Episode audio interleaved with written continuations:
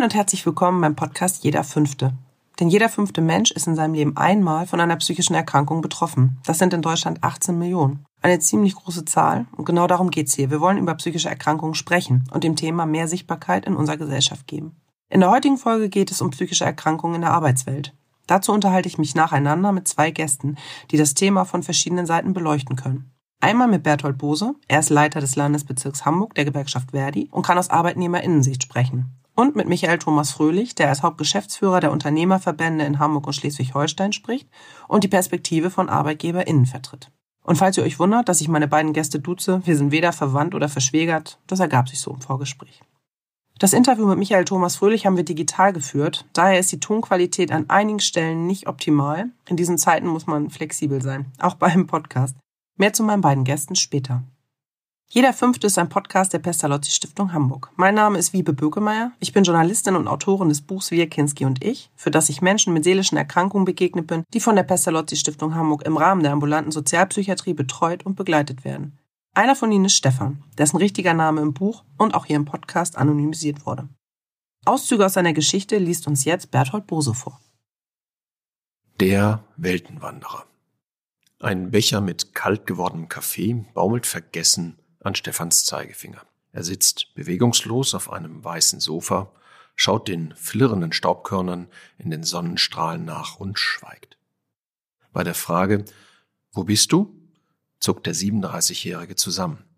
Er blinzelt drei, viermal, atmet tief ein und aus, sein Weg zurück. Dauert einen Augenblick. Dann ist Stefan wieder da. Entschuldigung, ich habe eine Stippvisite in meiner Lieblingswelt gemacht bei Rittern und Drachen. Ein Paralleluniversum voller Magie, das anderen Menschen verschlossen bleibt. Was da mit ihm passiere, sei kompliziert zu erklären, und vor allem die Erwachsenen würden es selten begreifen, sagt er. Stefan tippelt mit den Fingern über den Sofastoff, als spiele er eine Melodie. Nach der Bundi-Zeit bin ich aus dem Gleichgewicht geraten und konnte Realität und Fantasie nicht mehr auseinanderhalten. Wieder zu Hause in Hamburg verpasst er Haltestellen, wenn er Bahn fährt. In seiner gerade begonnenen Ausbildung zum Koch träumt er mit dem Messer in der Hand, schneidet sich in die Finger.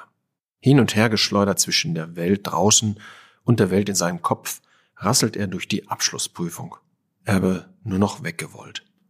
Raus aus dem einengenden System von Familie und gesellschaftlichen Erwartungen. Er haut mit 800 Euro im Portemonnaie nach Südeuropa ab. Der 37-Jährige beschreibt seinen Erstkontakt mit Psychopharmaka abgeklärt. Er hat gelernt zu erzählen, was ihn bewegt oder blockiert. Stefan sieht es heute positiv, dass die Pillen seine Fantasie in Bahnen lenken. Seine Wunschträume erreicht er immer noch, nur den Zeitpunkt kann er heute gezielt steuern. So wie ihr Normalen ein Buch aufschlagt, so öffne ich einfach gedanklich eine Tür. Das sei praktisch bei seiner Arbeit auf dem zweiten Arbeitsmarkt als Museumswärter. Sind wenige Leute da, wandere ich durch die Ausstellung und fülle die leeren Räume mit meiner Fantasie. Die Geschichte von Stefan hat uns Berthold Bose vorgelesen. Er ist Leiter des Landesbezirks Hamburg der Gewerkschaft Verdi. Verdi Hamburg hat 86.000 Mitglieder und vertritt deren Interessen in Betrieb und Gesellschaft. Ein ganz wichtiges Thema, bei dem Verdi unterstützt, ist das der körperlichen und psychischen Gesundheit von Arbeitnehmerinnen. Hallo Berthold. Hallo, grüß dich. Welche Erfahrungen hast du in deiner beruflichen Tätigkeit mit psychischen Erkrankungen bereits gemacht? Wir sind eine Gewerkschaft, die aus allen Bereichen äh, in Hamburg aus der Dienstleistung Mitglieder beherbergen darf, also in sich trägt.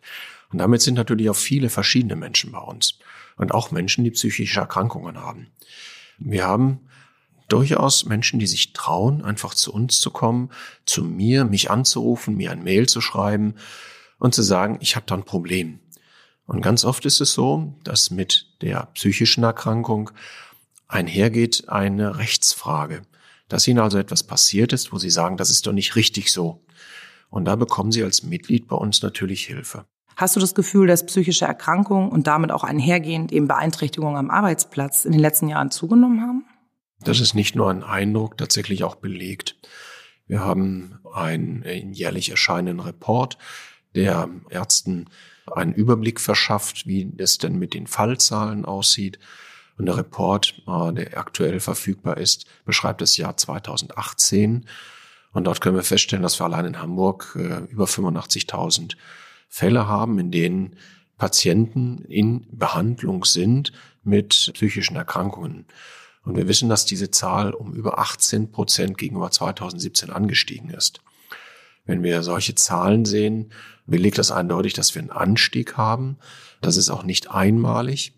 Und insbesondere Krankenkassen haben da einen wachen Blick drauf, weil diese steigende Zahl natürlich auch steigende Kosten bedeuten und sie durch frühzeitiges Erkennen natürlich auch Interesse daran haben, äh, die Kosten im Rahmen zu halten. Und den Menschen hilft es, je früher ihnen geholfen wird. Stefan hat ja eine Stelle als Museumswert auf dem zweiten Arbeitsmarkt. Ist das typisch für unsere Berufswelt? Also, dass psychisch erkrankte Menschen irgendwie auf dem zweiten Arbeitsmarkt eine bessere Chance haben? Wir erleben auf dem ersten Arbeitsmarkt seit Jahren eine enorme Verdichtung, was die höherwertige Tätigkeit angeht und ein Verdrängen von einfacher Tätigkeit aus diesen Tätigkeitsbildern heraus. Ähm, was ich erlebt habe, ist, dass gerade in sehr anspruchsvollen Berufen, ich sage jetzt mal die klassische Bankerin oder der Banker, der Druck ganz enorm ist. Und dass es gerade auch in den Bereichen, wo der Druck so hoch ist, ein Ausbrechen, ein Zusammenbrechen von Menschen erhöht ist, also in der Zahl. Da sagen die Menschen einfach, ich will nicht mehr. Wer die Chance hat, geht früh in den Ruhestand, nutzt alle Möglichkeiten der Frühverrentung, weil der Druck so enorm hoch ist. Wenn das denn so ist, sind diese Arbeitsbereiche, diese Berufe, die Branchen, denen halt der Druck hoch ist, wenig geeignet für jemanden mit psychischen Belastungen, weil da natürlich sehr früh und sehr schnell oder sehr häufig die Belastung zu hoch ist und die Krankheit sich Bahn bricht und dann sich auch äußert. Und das ist etwas, was schambehaftet ist, was Probleme aufwirft in der Arbeitserledigung, in der Qualität der Arbeit und möglicherweise auch in dem Miteinander mit den Kolleginnen und Kollegen. Also das klingt so, als wäre es wirklich problematisch, wenn man in so einem Beruf ist, wenn man dann krank wird, wieder zurückzukommen. Also gibt es denn da eine Art Wiedereingliederung für, für Menschen, die psychisch erkranken in diesen Berufen? Ja, das gibt es. Wir haben verschiedene Verfahren, die dazu geeignet sind, aber es hängt natürlich sehr davon ab, wie tiefgreifend diese Erkrankung ist, wie lange sie andauert. Und äh, für den einen oder anderen ist es einfach besser, den Beruf zu wechseln. Es ist kein Scheitern in dem Beruf, sondern das Berufsbild hat sich so verändert, dass das für die Person einfach nicht mehr passend ist. Müsste man vielleicht das Berufsbild passen? So ist das. Und genau an dem Punkt sind wir seit einigen Jahren. Sie sagen, es ist nicht die Arbeitszeit das Kriterium, es ist die Intensität, die hohe Dichte an Arbeit, die eigentlich ein Kriterium dafür sein muss, wie viele Stunden arbeite ich am Tag und wie viel von diesen Fällen kann ich eigentlich bearbeiten. Wenn denn diese Fälle, die leichtere Art sind, in einem Arbeitsbild abnehmen, dann fehlt einfach eine kurze Erholungspause. Ich will mal ein Beispiel geben, das kennt jeder. Wenn wir acht Stunden lang vor dem PC sitzen, schmerzt uns der Rücken, die Augen tun weh. Wir merken, äh, das ist äh, einfach nicht gesund, was ich da gerade mache. Wenn da noch die Anforderung dazu kommt, du musst jetzt das und das aber alles gemacht haben. Und es ist ein komplizierter Vorgang, den ich da am PC mache und ich schaffe das nicht, dann habe ich im Kopf ich muss das aber alles noch hinkriegen. Was die Wirtschaft verstanden hat, ist, den wirtschaftlichen Druck, den der Unternehmer eigentlich hat, auf den Einzelnen zu übertragen.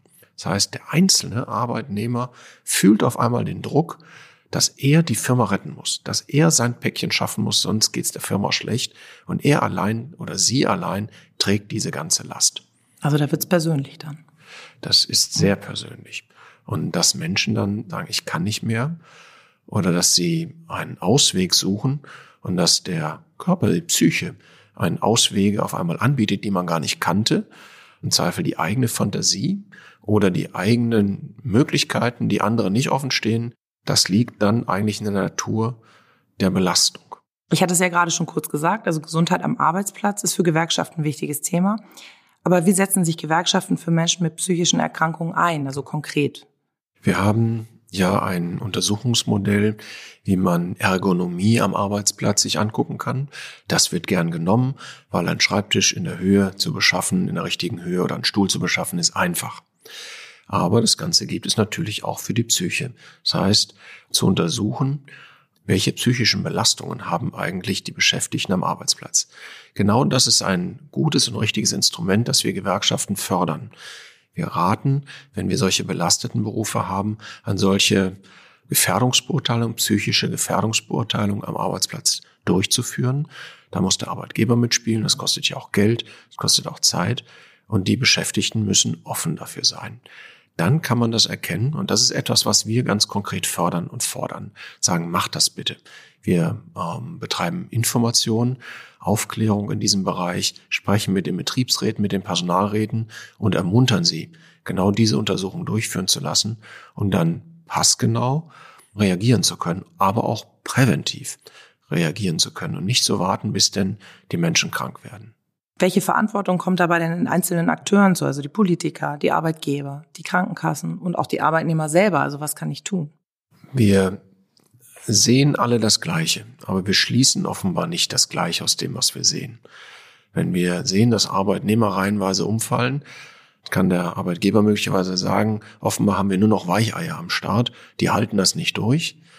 Die Betroffenen sagen, es ist viel zu viel und wir können das nicht, äh, können das nicht halten. Möglicherweise sagen die Politiker, ja, man müsste da was ändern.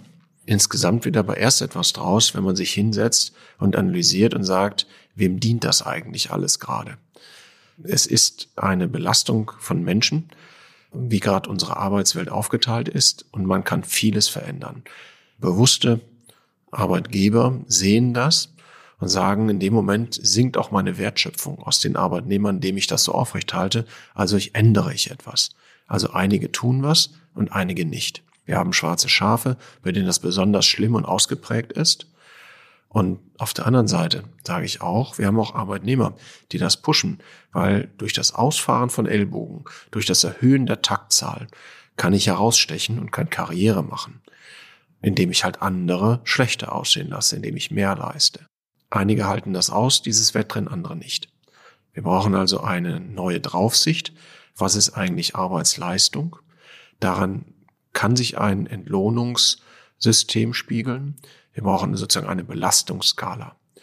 Politik ist wichtig, weil sie das begleiten muss im Zweifel von Rahmengesetzen. Die Gewerkschaften sind wichtig, weil sie mit den Beschäftigten gemeinsam Sprachrohr sein können für das, was wirklich der Arbeit innewohnt, was man erlebt. Und Arbeitgeber sind wichtig, weil sie natürlich auf eine Form von Wirtschaftlichkeit ihres Arbeitsunterfangen gucken müssen und sagen, ja, das kann ich alles mitmachen. Im Zweifel stärkt es meine Wirtschaftlichkeit oder es schmälert sie im Zweifel aber auch nicht. Das wäre ja auch schon ein Erfolg.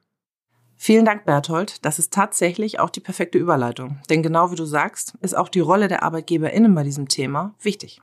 Deshalb spreche ich heute auch mit Michael Thomas Fröhlich. Er ist Hauptgeschäftsführer von UV Nord, der Vereinigung der Unternehmerverbände in Hamburg und Schleswig-Holstein.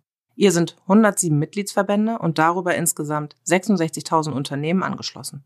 Und diese 66.000 Unternehmen bieten mehr als 1,75 Millionen Menschen eine sozialversicherungspflichtige Beschäftigung. Kurz gesagt heißt das, die Vereinigung ist die Stimme der ArbeitgeberInnen in Hamburg und Schleswig-Holstein. Berthold Bose hat uns ja eben die Geschichte von Stefan vorgelesen, der aufgrund seiner psychischen Erkrankung keinen Platz auf dem ersten Arbeitsmarkt findet. Welche Rolle spielt das Thema psychische Erkrankungen in der Arbeit von UV Nord? Welche Erfahrungen hast du damit gemacht? Also das Thema hat eine zunehmende Bedeutung in den letzten Jahren erfahren.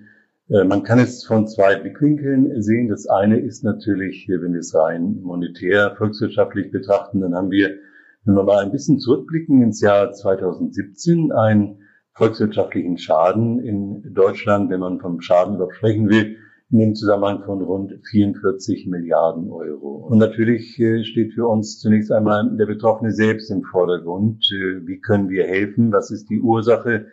Wie ist das seit 2017 äh, mit der Entwicklung? Also ist das wieder zurückgegangen? Wir haben zwei Entwicklungen. Das eine ist, dass wir die Diagnostik im Bereich psychischer Erkrankung in einem ganz höheren Maße heute wiederfinden als früher.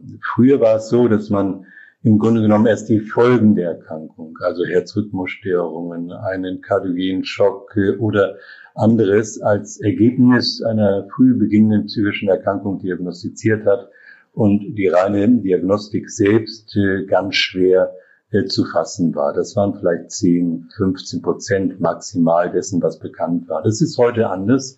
Wir haben heute zwischen 20 und 30 Prozent der Arbeitsunfähigkeitsbescheinigungen auch bei uns in Hamburg, die auf die Diagnostik äh, auch tatsächlich zurückzuführen sind, einer äh, psychischen Erkrankung.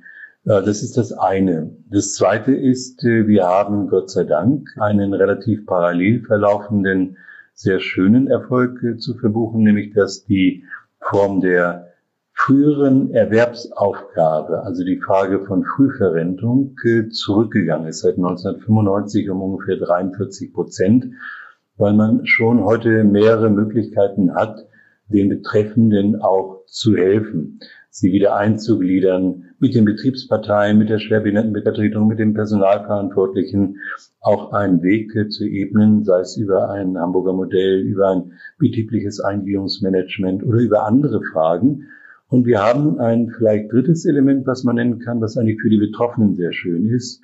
Wir haben ein hohes Interesse bei den Betrieben, dass die Kolleginnen und Kollegen, die es betrifft, einen Heilerfolg sehen, dass sie wieder vollständig zurückkehren.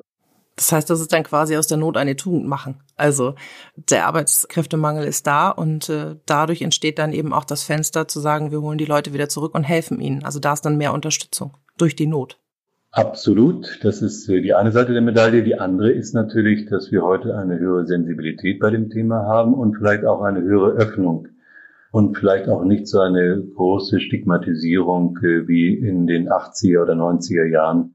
Also dass psychische Erkrankungen und damit Beeinträchtigungen am Arbeitsplatz zunehmen, da gibt's wahrscheinlich auch Zahlen. Hast du da was für mich? Also wie nehmt ihr das als Unternehmerverband wahr?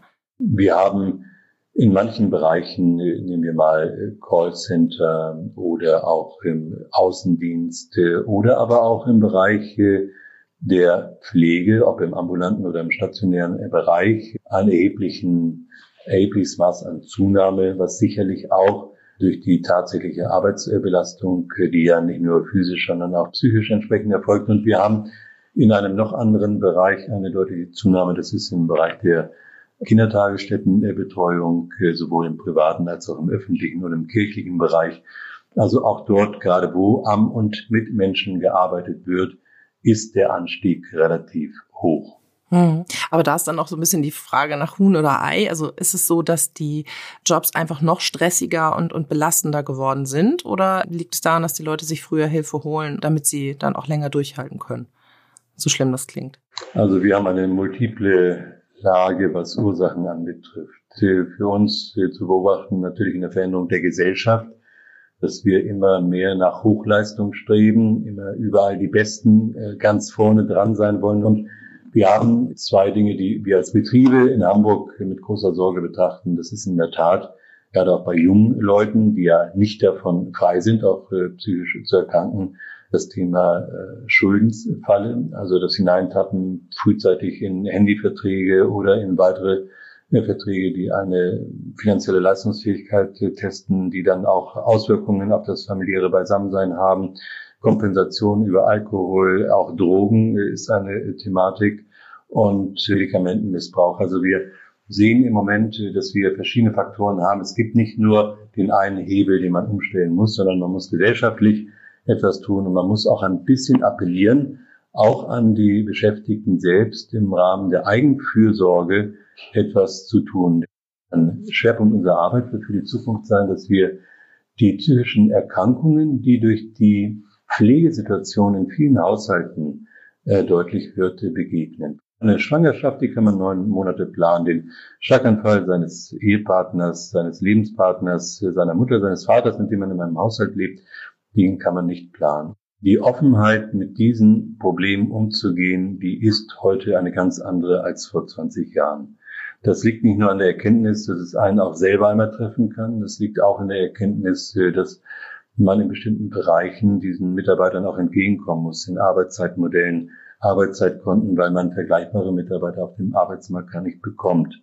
Also das Thema hilft sich auch ein bisschen in der Akzeptanz durch die demografische Entwicklung durch die Fach- und Arbeitskräfteverknappung und dem Bewusstsein vieler Arbeitgeber, wenn ich jetzt den konkreten Fall nicht helfe, den ich einem Sabbatjahr gebe oder ein neues Arbeitszeitmodell, dann verliere ich ihn auf Dauer und kann diesen Platz möglicherweise adäquat nicht wieder besetzen. Also wir werben für diese Modelle. Wir haben Unternehmen, da haben wir zum Teil 130 Arbeitszeitmodelle, die darauf eingehen, auch für die Situation familiär in der Pflege und äh, auch in der Kita-Betreuung, was ja auch noch entsprechend dazu kommt. Wir haben eine hervorragende Hamburger Arbeitsschutzpartnerschaft äh, mit den Gewerkschaften, auch äh, gemeinsam mit den Behörden. Ich glaube, in Hamburg sind wir relativ weit. Wir sind vor wenigen Jahren ausgezeichnet worden als die beste Arbeitsschutzmodellierung äh, europaweit, äh, weil wir äh, im Vertrauen zueinander Modelle gefunden haben, die in den Betrieben nicht zu Blockaden führen, sondern die akzeptiert werden. Das heißt, wo Geschäftsführung mit dem Betriebsrat entsprechende Arbeitszeitmodelle, Betriebsvereinbarungen abschließt. Und da geht mein Dank auch den Gewerkschaften, die hier sehr hilfreich für ihre eigenen Mitglieder mitwirken.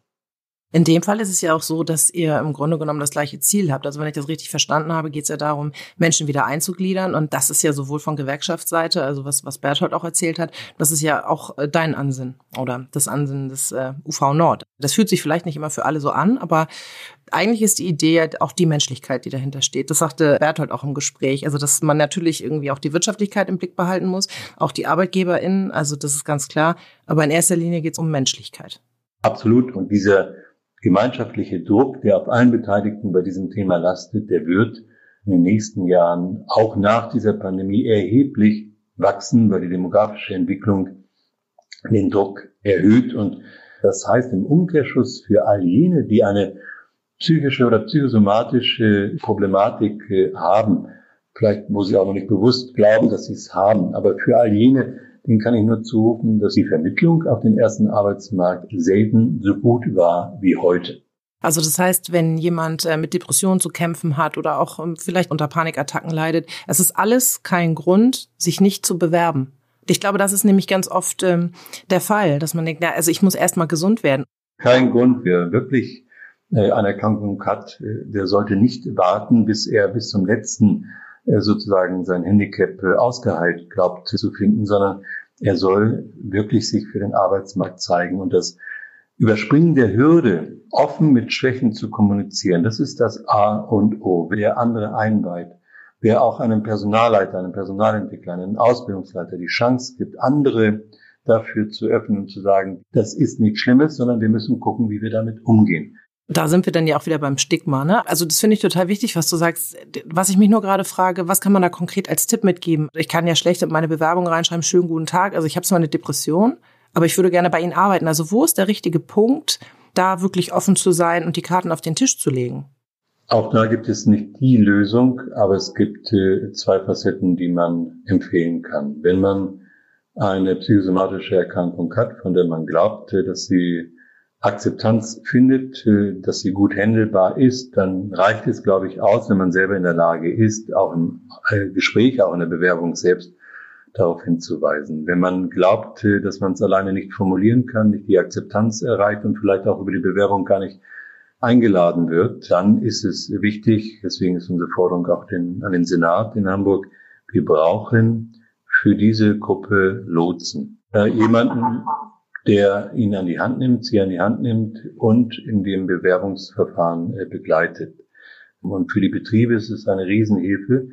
Nur dann, wenn nicht nur bis zur Einstellung geholfen wird, sondern wenn eine quasi Betreuung oder eine Lotseneigenschaft zumindestens in der Zeit der Probezeit und vielleicht einen Monat danach besteht. Also unsere Forderung ist äh, sieben Monate, bis zu sieben Monate eine Begleitung, ein Coaching, äh, damit äh, die Integration auch gelingt. Aber im Grunde genommen, das, wie du es gerade beschreibst, also dieses, die Menschen lotsen und, und coachen, das ist eigentlich ja das, was die Pestalozzi Stiftung mit ihrer ambulanten Sozialpsychiatrie im privateren Bereich macht. Also die Pestalozzi Stiftung ist mit Sicherheit ein Vorbild, was die qualitative und auch tatsächliche Begleitung dieser Menschen anbetrifft. Und wir würden uns natürlich äh, wünschen, dass wir das auf sehr breite Beine stellen können.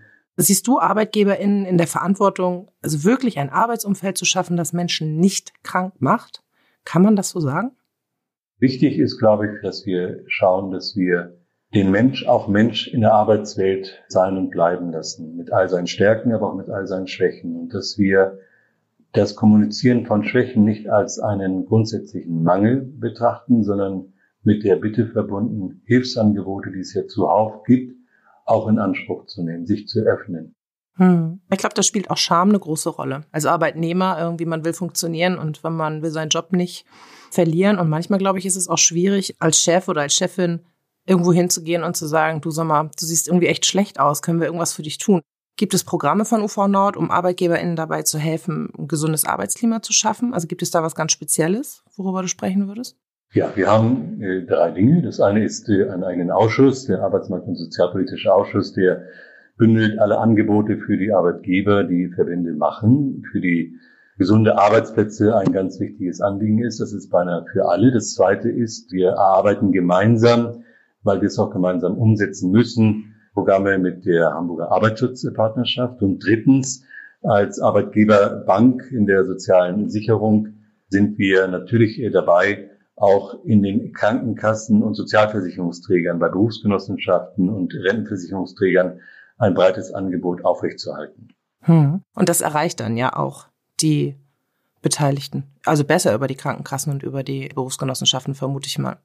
Also wir haben noch die Hoffnung, dass diese Angebote mehr angenommen werden, weil wir sehen, dass manche Krankenkassen Themen Stressbewältigung, raus aus der Schuldenfalle, raus aus der Beziehungsproblematik. Sind die anonym? Pflege- und Berufsthematik diese Angebote häufig noch nicht wahrgenommen haben, weil sie immer Sorge hatten, sie haben im Betrieb Nachteile. Ja, genau. Und auch die Frage der Anonymität. Also wenn die anonym wären oder man da sozusagen nicht in einer Statistik auftaucht, könnte ich mir vorstellen, dass da vielleicht mehr Leute daran teilnehmen würden. Also anonym sind die schon, auch in der Auswertung entsprechend. Vielleicht müssen wir auch über die Kassen nochmal mehr Werbung dafür machen und auch deutlich machen mit den Gewerkschaften, dass es keine Schande ist, solche Angebote entsprechend äh, wahrzunehmen. Ja, im Gegenteil, es ist ja eigentlich eher vorbildlich, ne, sich äh, rechtzeitig Hilfe zu holen.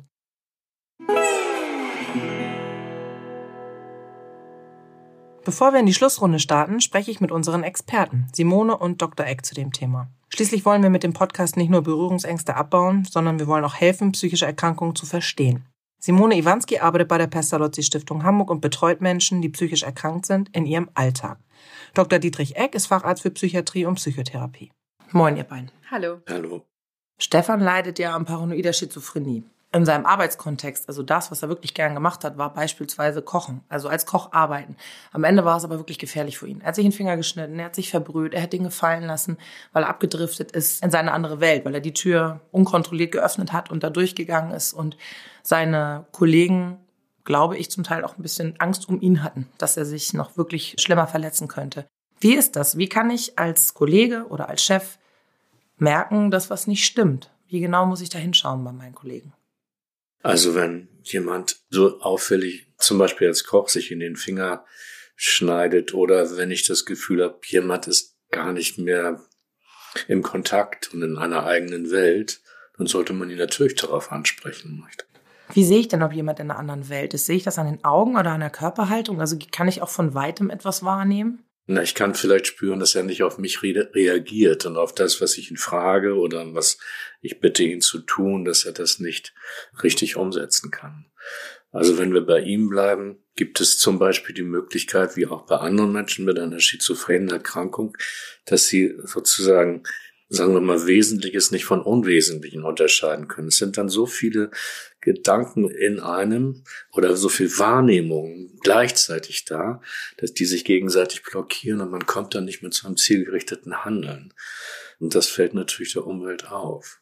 Wenn ich sehe, dass mein Mitarbeiter oder mein Kollege so reagiert oder eben auch solche Gedankenabbrüche hat, es kein Ergebnis mehr gibt bei der Arbeit, egal in welcher Form. Ich will die Situation aber nicht verschlimmern. Wie spreche ich ihn an? Wie kann ich auf ihn reagieren? Ich würde sagen, ganz äh, authentisch. Also ich äh, würde das offene Gespräch suchen, zu dem entsprechenden äh, Mitarbeiter gehen und ihn ansprechen, dass äh, aufgefallen ist, dass sich etwas verändert hat, dass einem aufgefallen ist, beispielsweise, um das aufzugreifen, was äh, Dr. Eck gerade gesagt hat, was ein Anzeichen zum Beispiel auch sein kann, ist, dass die eigene Konzentration gestört ist und dass darüber eben halt ich die ganze Zeit dabei bin, dass, wenn ich jetzt in einer Versicherung arbeite oder so, die ganze Zeit dabei bin, meinen Vorgang immer wieder zu überprüfen.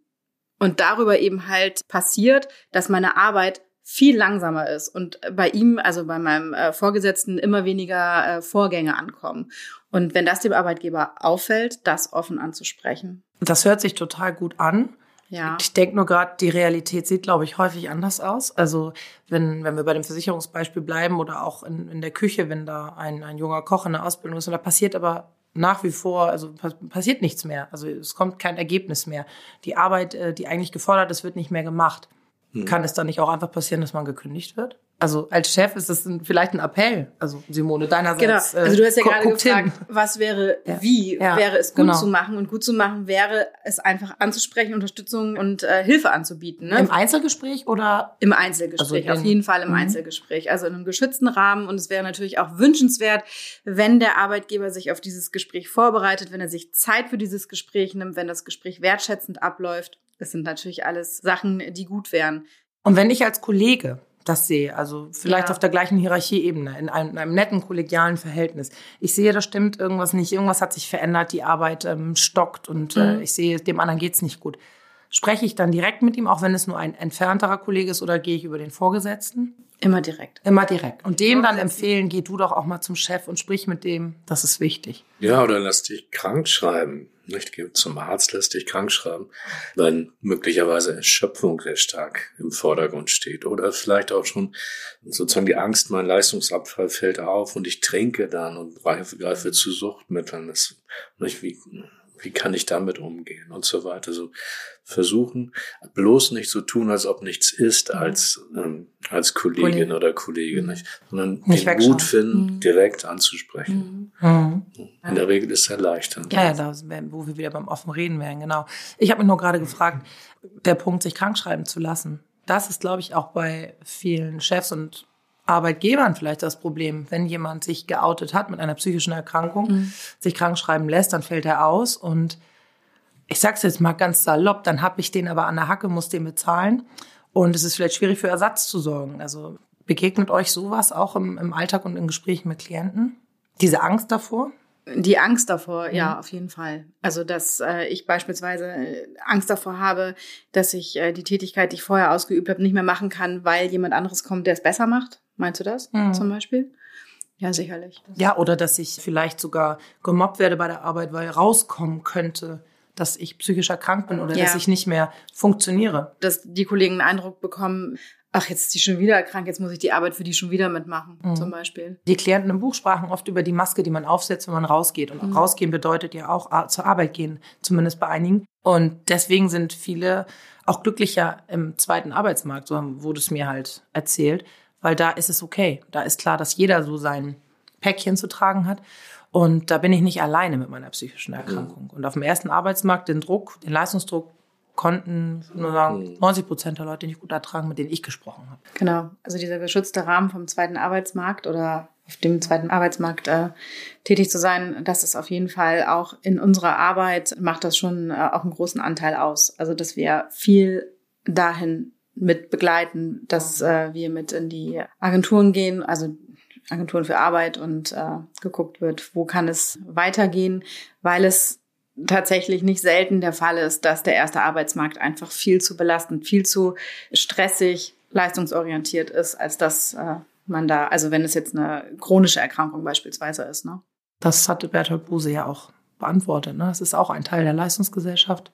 Wie können Kollegen und Arbeitgeber Menschen unterstützen, die unter psychischen Erkrankungen leiden? Es gibt ja auch ein richtiges System, wie man Menschen unterstützen kann. Nicht? Das ist, ist ja nicht nur abhängig von einer Firma, wenn jemand zum Beispiel an einer Erschöpfungsdepression leidet und zur Rehabilitation geht und dann ausfällt für drei, vier Monate, dann gibt es ja das Modell, das Hamburger Modell, wo man so ganz langsam wieder an den Arbeitsprozess herangeführt wird und die Lohnkosten werden dann von der Krankenkasse übernommen. Mhm. Das finde ich sehr sinnvoll. Die Wiedereingliederung. Ne? Genau. Ja. Genau, jedenfalls in dem Bereich. Nicht? Mhm.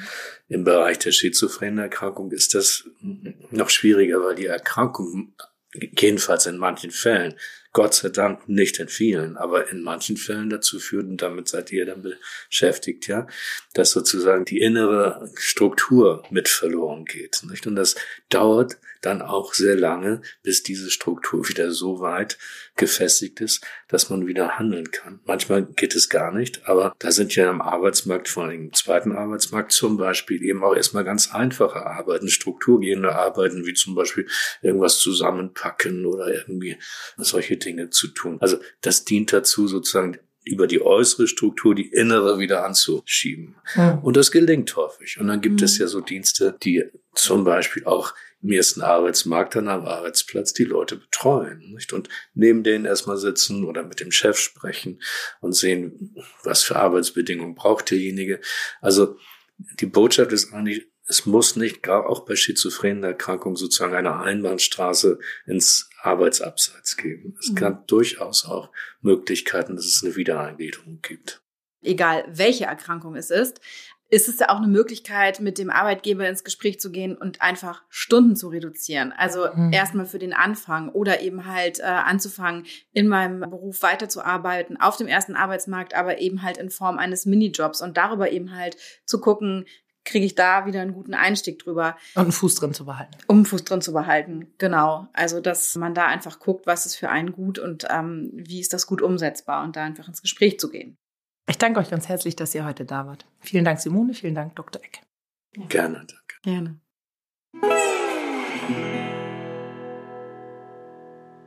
Zum Schluss stelle ich meinen Gästen immer fünf Fragen, die den Blick auf die Zukunft lenken. Ratschläge, Wünsche und Visionen für unsere Gesellschaft. Dabei ist die Herausforderung, schaffen aber die wenigsten, nur mit einem Satz zu antworten. Große Fragen, prägnante Antworten. Wir starten mit Bertolt Bose von der Gewerkschaft Verdi. Was möchtest du Menschen mit auf den Weg geben, die psychisch erkrankt sind? Habt Mut und sucht euch professionelle Hilfe.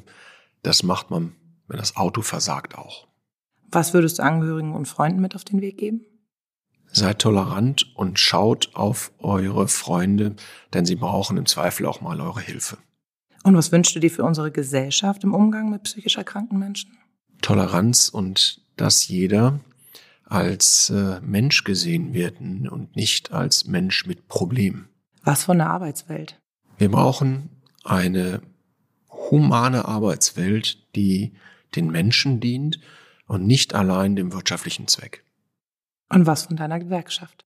Wir müssen noch ein wenig offener, sensibler sein und das Thema der psychischen Erkrankungen stärker ins Bewusstsein rücken, um besser helfen zu können.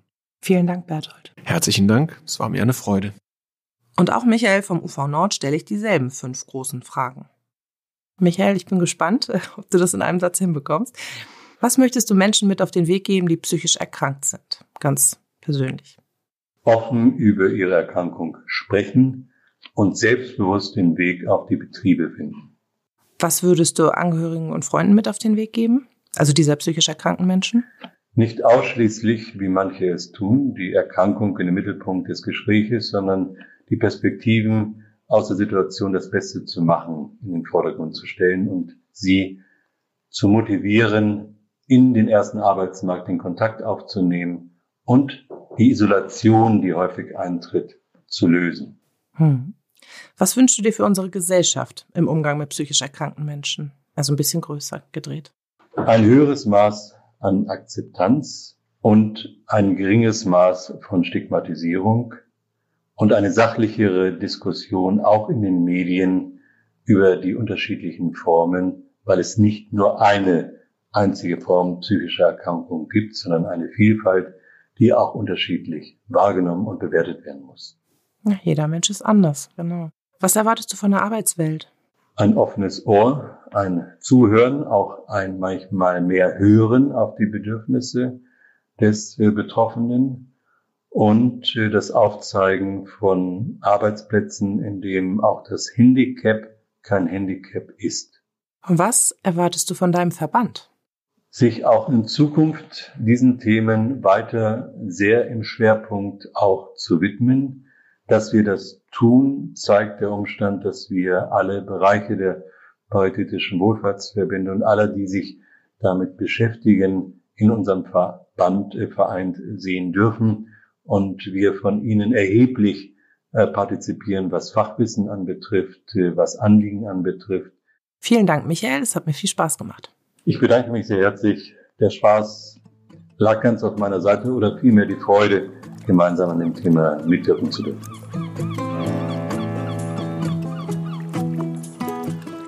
Das war eine neue Folge unseres Podcasts Jeder Fünfte von der Pestalozzi Stiftung Hamburg. Dieses Mal gleich mit zwei Gästen, Berthold Bose und Michael Thomas Fröhlich. Falls ihr Hilfe sucht oder einfach mehr über psychische Erkrankungen erfahren möchtet, findet ihr weitere Infos auf unserer Website unter www.jederfünfte.de. Hier könnt ihr auch das Buch zum Podcast Wir, Kinski und ich bestellen und uns schreiben. Wir freuen uns über eure Reaktion, Kritik oder Lob. Und natürlich freuen wir uns auch über eine Spende, ob 5, 50, 500, ganz egal wie groß oder klein, denn damit unterstützt du unseren Podcast und die Arbeit der Pestalozzi Stiftung Hamburg und hilfst, Menschen mit psychischen Erkrankungen eine Unterstützung und vor allem eine Stimme zu geben. In einem Monat geht es weiter. Wie immer am 5. Ich freue mich. Tschüss.